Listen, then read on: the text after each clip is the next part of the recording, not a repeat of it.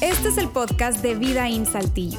Nos alegra poder acompañarte durante los siguientes minutos con un contenido relevante, útil y práctico. Hace tiempo estaba en un restaurante una niña con su papá, una niña de seis años, estaba el papá, la niña, eh, una bonita relación, el papá, buen papá, la niña santa, inocente, y de pronto estaban sentados en el, restaurante con la mesa, salero, el menú, cositas que hay en, la mesa, y de pronto eh, la niña le pregunta al papá, papi, ¿qué es sexo? Y el papá, tú sabes, colores por todos lados, rojo. Y dice, mira hija, bueno, lo que pasa, eh, tú sabes, este, bueno, eh, una florecita y luego la abejita. Entonces, no, eh, ¿tú has escuchado de la, de la cigüeña? Es, y la niña sigue viendo al papá como, ¿qué, ¿qué, te pasa? No?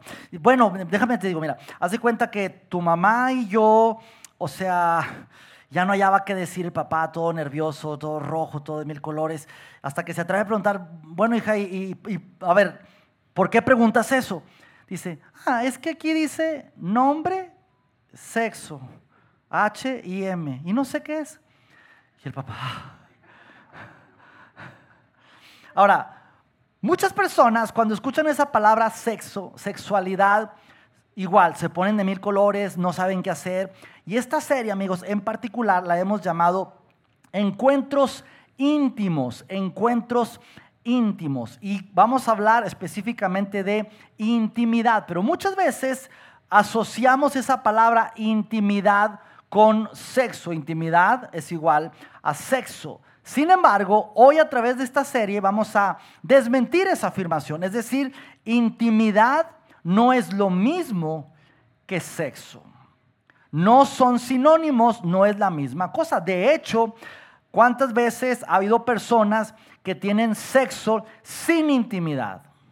O incluso personas que han tenido intimidad sin tener sexo. Y hoy, más que nunca, vivimos en una cultura hipersexualizada donde se ha distorsionado ese término de intimidad y se ha distorsionado también el término de sexo. Y, muchas veces, y cuántas veces, cuántas parejas, cuántas personas no se han metido en problemas, no han fracasado matrimonios o han destruido matrimonios o sus vidas personales o su salud o muchas cosas que ha traído toda esta distorsión de el sexo. Ha sido un problema que las personas no han sabido manejarlo y han salido lastimados. Así que en esta serie de tres domingos estaremos hablando acerca de qué es la verdadera intimidad. Y voy a recalcar esa palabra, verdadera intimidad. ¿Qué es la verdadera intimidad. Pero para ello tenemos que irnos a ver un poco de historia, historia de cómo llegamos hasta aquí. ¿Por qué? Porque hoy en día, repito, vivimos una cultura, una sociedad hipersexualizada, donde ya hay un bombardeo frecuente de sexualidad en anuncios comerciales, canciones con lenguaje explícito, películas espectaculares, conversaciones, y hay una distorsión del sexo muy, muy fuerte. Ahora hay una fácil accesibilidad a todo ese material. Ahora ya el sexo nos persigue, la pornografía nos persigue y todo el tema de la sexualidad está a, un clic, a, la mano, todo está con, con, muchísimo, con muchísima accesibilidad. ¿Y cómo es que llegamos al día de hoy, siglo XX, año 2024, a tener esa o ese concepto o esa distorsión de ese término, de esa palabra de sexo, esa distorsión de intimidad.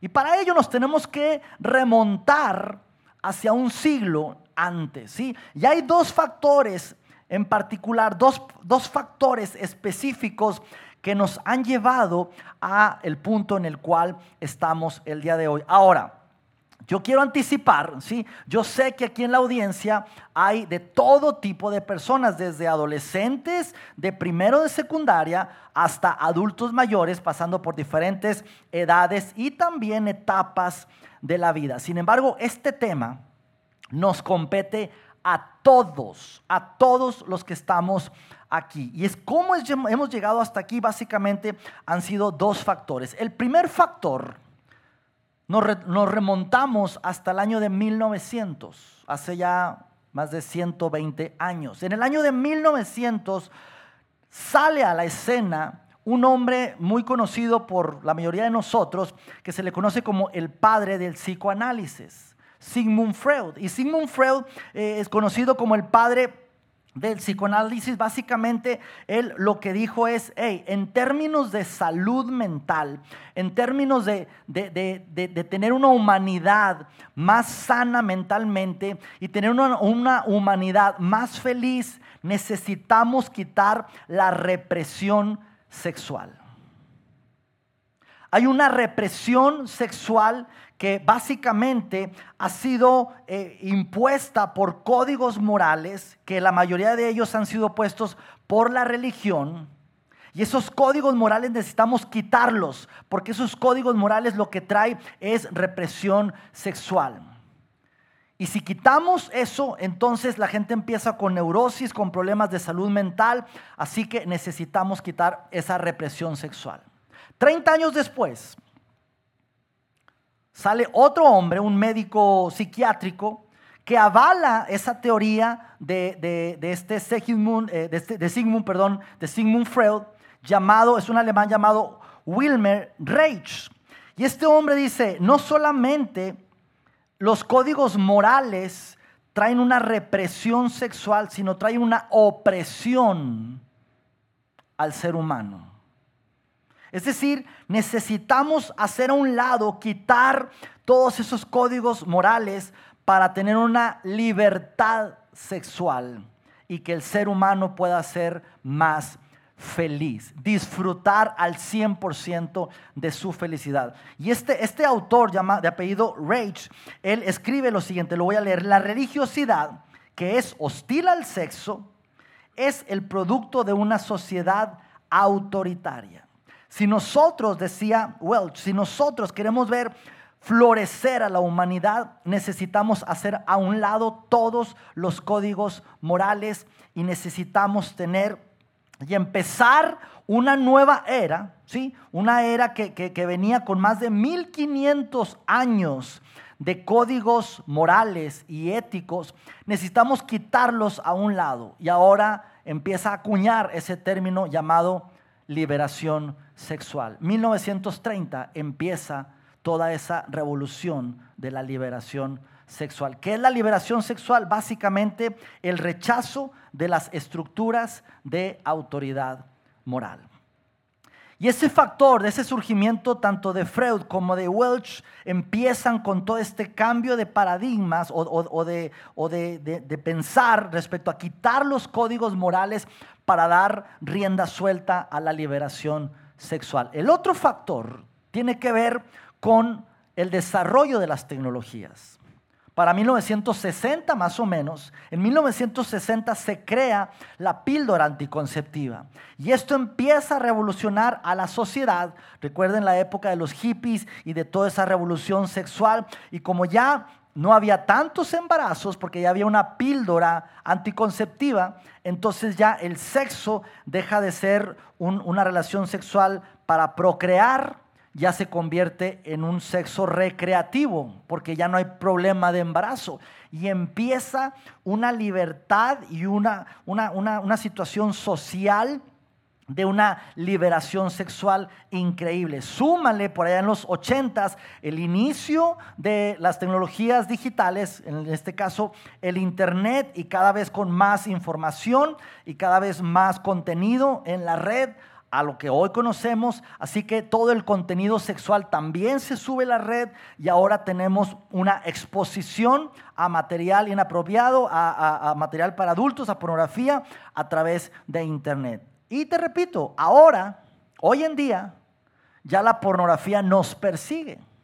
Cuando antes, hace 20, 30 años, había que ir a la casa del tío a ver si debajo del colchón tenía esa revista que tenía escondida y era un batallar para tener acceso a eso. Hoy no. Hoy está a la palma de la mano, a un clic de distancia. Eso es, amigos, lo que, lo que hoy tenemos como nuestra realidad. Y entonces lo que antes la relación sexual, que era un encuentro íntimo, hoy en día es, puede ser simplemente un encuentro casual, así. Y esa es nuestra realidad que vivimos hoy en día y es nuestra nueva normalidad. Y las generaciones que hoy están naciendo y están creciendo, nuestros hijos, nuestros, nuestros pequeños, es ya normal. Y para muchos de nosotros, para, esta sociedad, para esta cultura, es normal lo que estamos viviendo hoy en día. Sin embargo, la pregunta que, que es válida en este momento es, ¿siempre ha sido normal? ¿Siempre ha sido esto que estamos viviendo? Así es, es el deber ser cuando hace 100, 120 años no era así. Y entonces las nuevas generaciones nos dicen, ay papá, eso es del siglo pasado. Y yo te digo, sí, de hecho es del antepasado. Pero ¿qué es el deber ser? ¿Qué es lo bueno? Porque el hecho de que sea normal no significa que sea lo correcto. Así que según lo normal, y lo, pongo entre comillas, según lo normal, una expresión más auténtica de los deseos sexuales de una persona conduce a mayor niveles de felicidad. Es decir, una persona entre más satisfaga sus deseos sexuales, según lo normal, entre comillas, va a ser una persona más feliz. Sin embargo, según estudios serios, según los, los que estudian el comportamiento humano, los psicólogos, los neurocientíficos, según los estudios serios, dicen totalmente lo contrario. Y lo que dicen es que a raíz de toda esta liberación sexual, la humanidad ha sido menos feliz. Repito, la humanidad ha sido menos feliz. Quiero hablar acerca de lo que escribió Pablo hace dos mil años, el apóstol Pablo. Y este apóstol Pablo escribe una carta que habla de este tema del sexo a un grupo de personas que están en una ciudad llamada Corinto. Corinto es una ciudad griega conquistada por los romanos, así que era, era, era una sociedad grecorromana. Y en ese momento de la historia, estamos hablando de siglo primero, en ese momento de la historia existía lo mismo, una libertad o un libertinaje sexual desmedido. De hecho, lo hemos hablado, muchas de las religiones, de los, de los ritos religiosos incluían sexo, orgías, sexualidad, depravación. Y Pablo escribe a un grupo de personas específicamente de este tema del sexo. Y quiero, quiero leer lo que escribe Pablo, que va muy ad hoc también a nuestros tiempos, hoy que vivimos una etapa similar. Pablo escribe lo siguiente, ustedes dicen, se me permite hacer cualquier cosa, pero no todo les conviene. Esos primeros seguidores de Jesús decían, oye, pero si me es permitido hacer cualquier cosa, no que Jesús nos salvó y por su gracia hemos sido salvos y ahora soy libre de hacer cualquier cosa. Y Pablo les dice, sí, sí se te permite cualquier cosa, pero no todo te conviene. No todo nos conviene. Ustedes dicen, la comida se hizo para el estómago y el estómago para la comida. Es decir, si, si, si hay comida y tengo hambre, pues me la puedo comer. Es un, es un apetito natural del ser humano. Así como el deseo sexual es un apetito natural, genuino del ser humano. Pero así como la comida es para el estómago y el estómago para la comida, eso significa que el cuerpo es para el sexo y el sexo para el cuerpo.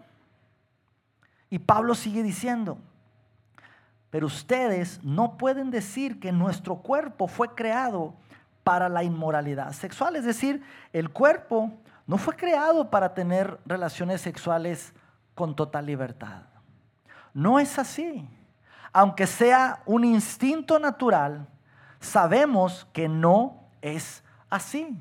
Y no hace falta ser tan inteligente para saber que cualquier persona que da total libertad a su sexualidad, total libertad a su sexualidad, se está dañando a sí mismo, está dañando a otras personas, está dañando relaciones, está dañando su cuerpo.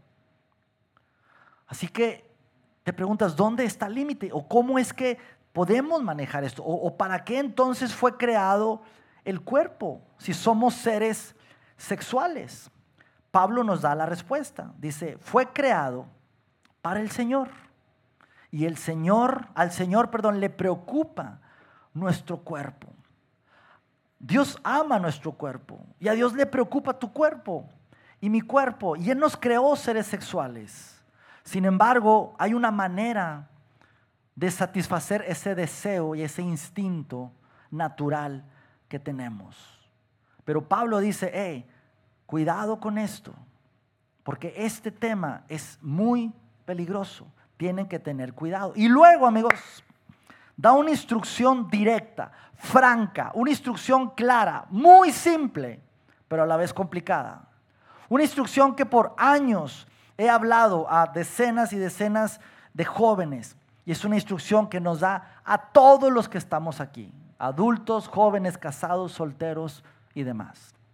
Una instrucción básica. Y dice lo siguiente, Pablo. Huyan del pecado sexual. Ningún otro pecado afecta tanto como este. Y la pregunta es, ¿qué significa huir? Y huir significa es Huye, corre, corre, corre, huye. Eso es huir.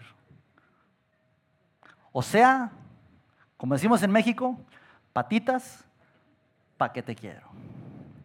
Eso es huir. No es como que, ay, bueno, déjame voy. Ay, no es tantito, pero, ay, córrele. Yo recuerdo hace, uh, hace muchos años estaba yo todavía en Durango, soltero, probablemente tenía unos 20 años, acostum gracias, algunos coyotes por aquí, y tiene que ver con un coyote particular. Yo acostumbraba irme a la sierra en Durango, hay, hay una montaña y ahorita hay gente, pero en aquel entonces no había nadie, nadie, nadie. Estaba a unos 30 kilómetros de la ciudad y luego de ahí de carretera bajaba unos 7 kilómetros. Y, y yo me iba ahí a veces solo a pensar, a orar. Y en cierta ocasión me fui Llegué a carretera, bajé el carro, pero pues es, un poco escabroso, así que dejé el carro como a, no sé, dos kilómetros y yo caminé, no sé, otros 300 metros por ahí. Me puse en un peñasco, es un, acantilado, está, está padrísimo. Y empecé a orar ahí, estaba ahí orando. Y como a, no sé, la verdad, abajo, en, en ese pequeño cañón, estaba yo viendo al horizonte y de repente veo un felino y yo, ¿qué es eso? Y era precisamente un coyote, así como la edad que tengo. Y entonces va el coyote, yo tenía como 20 años, y entonces lo veo, no hay nadie, nadie, nadie. El carro estaba como a 300 metros, y va, va, el coyote, y entonces va y se para en una piedra y me ve, y lo veo, y nos vimos. Y la verdad yo no sabía, o sea, aquí quién corre, él o yo. No sabía. Y todavía no sé, la verdad. Estoy en su hábitat, él es más veloz que yo, yo soy más grande, pero él tiene más experiencia en ese campo. Así que yo me levanto y el, el, cuate, el, el, vato es el coyote, me, me, ve. Entonces empiezo a caminar al carro y me empieza a seguir. Tú sabes, como muy sigiloso. Y entonces yo empiezo a caminar y mi corazón empieza, pero a todo lo que da. Y yo lo veía y me venía siguiendo, me venía siguiendo en el acantilado. No les miento, pero he dado la mayor, salgo corriendo para el carro. Yo no sé si me siguió o no. Yo, yo veía al coyote así atrás de mí. ¡ah! Pero yo me vi así como el correcaminos y el coyote así. Así me veía, ¿no? Corrí así, marca Acme, corriendo. Y llegué al carro y la verdad llegué y me solté a reír. Es como que el cuate a lo mejor está allá y ni me peló, ¿no? Pero en ese momento yo supe lo que era huir, o sea, huir de que a máxima velocidad. Pablo lo que dice es, huyan, huyan. Y los psicólogos, los, los neurocientíficos dirían a Pablo, sí Pablo, eso es lo que tienes que hacer. ¿Por qué? Porque si una persona le da rienda suelta a eso, lo que va a pasar es que va a afectar su, su cuerpo, ¿sí? va a afectar su mente, va a afectar todo lo que ve, afecta la manera en cómo piensa, su mente. Lo que hace lo va a afectar, tienes que cuidar lo que ves. ¿Por qué? Porque una persona entre más libertad le dé a su sexualidad, entre más parejas sexuales, entre más pornografía ve, menos capacidad de intimidad tiene esa persona. Afecta su capacidad para estar en verdadera intimidad. Hay un estudio muy serio de la Universidad de Cambridge, una universidad que no es nada conservadora, es más liberal, pero este estudio de la Universidad de Cambridge reveló lo siguiente, personas con, contenido o, con una adicción a la pornografía o que consumen pornografía, los efectos que esta causa son los siguientes. Reducción de la función cerebral, crearon adicción, disminuye el placer, erosiona el apego, aumentaron la soledad, ese sentimiento de sentirse solos, destruyen matrimonios, fomentan el abuso y promovieron la agresión. Es decir, es peligroso. Por eso el consejo es, huye, huye. Y la pregunta que puede ser es, bueno, ¿y por qué? ¿Por qué huir? Y Pablo nos da la respuesta, dice, porque la inmoralidad sexual es un pecado contra el propio cuerpo. No estás pecando contra Dios, estás pecando contra tu propio cuerpo. Y Pablo sigue diciendo, en cuanto a la pregunta que me hicieron en su carta, alguien de Corinto le hizo una pregunta a Pablo. Es cierto que es bueno abstenerse de las relaciones sexuales. Y esa pregunta no sabemos cuál era. Probablemente cuando leyeron esa carta es como, Pablo, este, sabes, tengo mucho apetito sexual, ¿qué hago? Y Pablo le responde, esa pregunta que me hicieron, este es el consejo. Es bueno abstenerse de las relaciones sexuales. ¿Qué tenemos que hacer? Abstenernos. Y yo sé que me están odiando en este momento. Y uno están diciendo, este cuate está loco. Pero dame la oportunidad de terminar el mensaje. En los 10 minutos que me quedan, permíteme terminar este mensaje y luego ya tú decides si me sigues odiando o no. Porque mi intención no es que me odies, mi intención es caerte bien, soy el pastor de esta iglesia. Pero también debo decirte que este mensaje no es algo mío, sino es algo que Dios nos dice a nosotros. Y Pablo sigue diciendo, porque aquí hay una salida.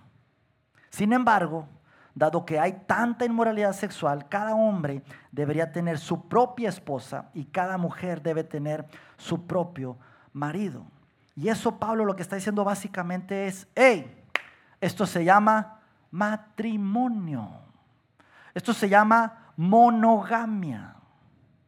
Cada hombre con su esposa, cada mujer con su esposo. Y ahí ustedes pueden disfrutar de la verdadera intimidad, de un sexo libre de ataduras, porque ahí, en ese matrimonio, es donde hay verdadera intimidad. ¿Por qué? Porque ahí hay exclusividad. En el matrimonio hay exclusividad y la intimidad requiere exclusividad. Yo soy exclusivo de mi esposa. Y mi esposa es exclusiva mío. Así que en la verdadera exclusividad, ahí está la verdadera intimidad.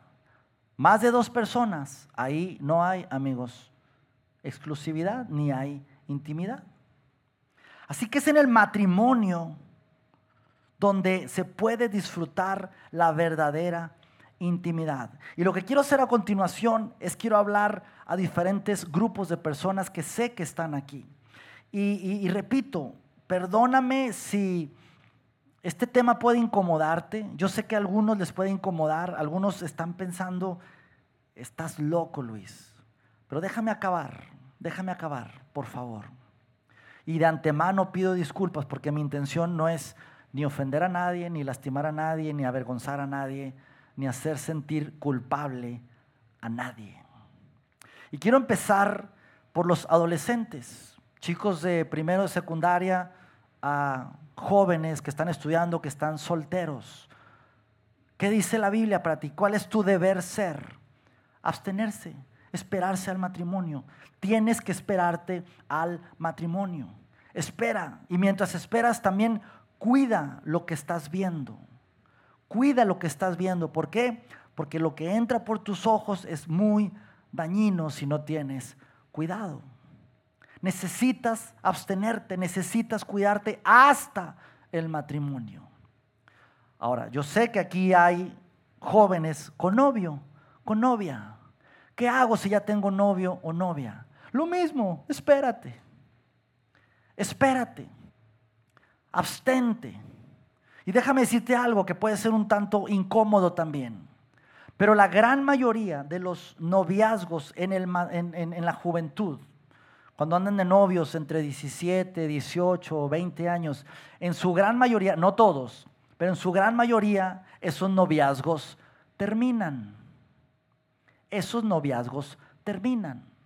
Y luego después vas a tener otro novio, otra novia, y luego ya, en un futuro te casas. ¿Qué significa eso? Eso significa que tu futura esposa ahorita es novia de alguien más. Así que te pregunto, ¿cómo quieres que ese alguien más esté tratando a tu futura esposa? Ah, desgraciado, porque ahorita es tuya, pero mañana va a ser mi esposa. Cuidadito, quieres que la respete, ¿correcto? Quieres que, que, igual esa, esa, novia actual respete al que va a ser tu futuro esposo. Entonces, ¿por qué no respetar tú a la que va a ser la futura esposa de alguien más? Yo sé que es fuerte esto, pero es una realidad. La estadística lo dice. Entonces, tienes que tener cuidado y respetar a otras personas. Y en algunos casos, yo te diría, en algunos casos, Relaciones que están aquí, que están siendo de tropiezo o, cayendo en eso constantemente, probablemente requiera terminar esa relación. Probablemente tengas que terminar esa relación. Comprometidos. Oye Luis, pero ya nosotros ya tenemos fecha de matrimonio, yo ya tengo anillo de compromiso, ya, o sea, ya.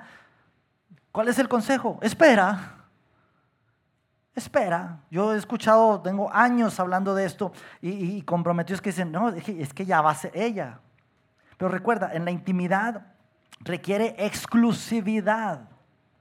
Y entonces si tú rindes tu exclusividad ahorita, ¿qué le vas a ofrecer cuando te cases? Espérate, si ya esperaste 25, 28 años, 38 en el caso de mi hija, espérate. Espérate a hacer las cosas bien. Siguiente. Y este, este, este rubro es, un segmento de personas que, yo sé que tenemos en la congregación y, mi intención no es ni, hacerlo sentir mal nada, pero, pero hay, hay, un grupo de personas que están en unión libre, que están viviendo juntos sin casarse. ¿Qué te diría yo? Te diría la pregunta, ¿por qué no dar ese paso hacia el matrimonio? Hacer las cosas correctamente como el diseño original, no como es lo normal el día de hoy. Porque lo normal y cada vez más normal es la unión libre, es experimenten primero, vivan juntos, a ver si funciona y luego ya después se casan. Pero eso normal de hoy no, no es el diseño original, no lo es.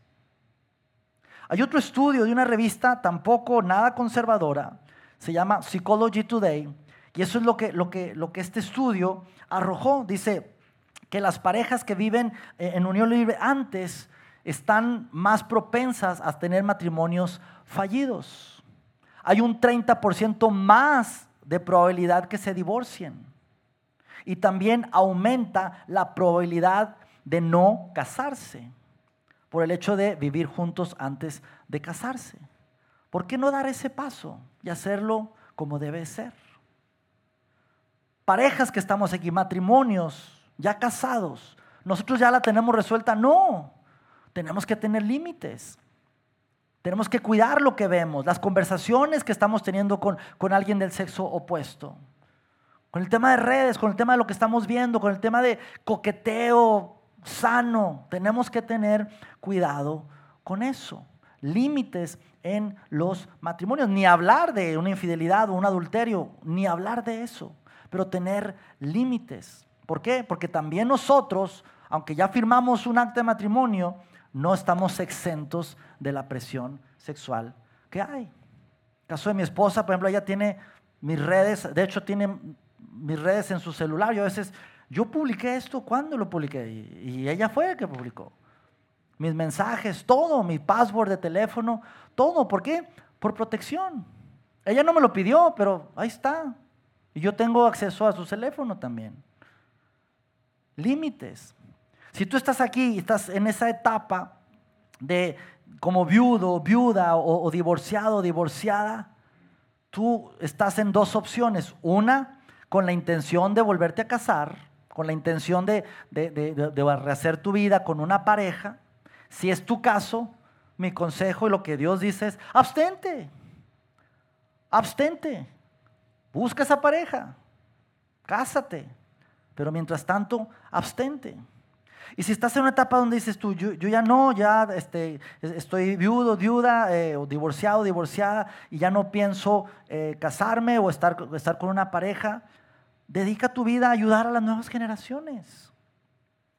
Pero hagamos algo, amigos, hagamos algo de verdad. Y esto, yo, yo, quiero, yo quiero terminar con esto. Esto no es un juicio. Esto no es para, para avergonzarnos o para hacer sentir mal a nadie. De hecho, Dios en su gracia y en su bondad dice, eh, a los que aman a Dios, a los que están en Cristo, no hay más condenación. No vengo aquí para condenar, ni Jesús viene para traer condenación. Todos los que estamos aquí, me incluyo, todos hemos fallado, todos hemos hecho cosas vergonzosas, todos hemos visto cosas que no debimos haber visto. Somos seres humanos, amigos. Y no vengo aquí en un papel de puritano para decirles lo que hay que hacer, porque esto no lo digo yo, pero es lo que Dios diseñó originalmente. Y Dios quiere lo mejor para nosotros. Y nunca, escúchame bien, nunca es demasiado tarde para empezar. Si tú estás el día de hoy aquí escuchando esto, hoy puedes hacer un cambio en tu vida, porque no se trata de lo que has hecho en el pasado. Se trata de lo que vas a hacer hoy, a partir de hoy en adelante. Y hoy, amigos, hoy es un buen día para comenzar. Lo que hiciste ya lo hiciste, pero hoy es un buen domingo para comenzar. Hoy, 28 de enero. Tú puedes decir, un día 28 de enero, ¿cómo me hiere esa fecha? Porque hoy estoy haciendo un cambio en mi vida y también a don Lamberto Quintero lo seguía una camioneta. Las dos cosas. Pero hoy puedes hacer un gran cambio en tu vida. 28 de enero. 28 de enero. A partir de ahora empiezo a caminar en el diseño original. No en lo que la normalidad de la cultura o la sociedad me dice. ¿Por qué? Porque Dios desea lo mejor para nosotros. La verdadera intimidad requiere exclusividad. Exclusividad. Y a partir de hoy tú puedes caminar hacia la verdadera intimidad teniendo exclusividad. Y eso se logra solo y únicamente en el matrimonio. Oramos, Señor, gracias. Gracias porque tu palabra es, es clara y tu corazón es bueno, Dios. Esto no es para restringirnos o para desearnos un mal. El sexo, Dios, es uno de tus mayores inventos. Es tan increíble, Dios, la experiencia en un entorno llamado matrimonio, Dios. Fuera de ahí es tan peligroso. Y vivimos en una cultura que ha normalizado muchas cosas, Dios, pero eso no significa que sea lo correcto y tu corazón está amándonos y deseando lo mejor para nuestras vidas, para nuestras mentes y para nuestros cuerpos. Y hoy simplemente recordamos el diseño original, más allá de lo que la sociedad dice, el diseño original de la verdadera intimidad, Señor. Permítenos hacer algunos cambios en nuestra vida y que a partir de ahora empecemos a caminar en el diseño original que tú has tenido, a vivir y disfrutar una verdadera intimidad bajo el principio de la exclusividad. Danos paciencia, Señor, para las personas que, que están en ese proceso, Señor, y ayúdanos a poder disfrutar esta vida, Señor, al máximo. En el nombre de Jesús. Amén. Próximo domingo, parte número 2 de Encuentros Íntimos. Que tengan una excelente tarde. Chao, chao.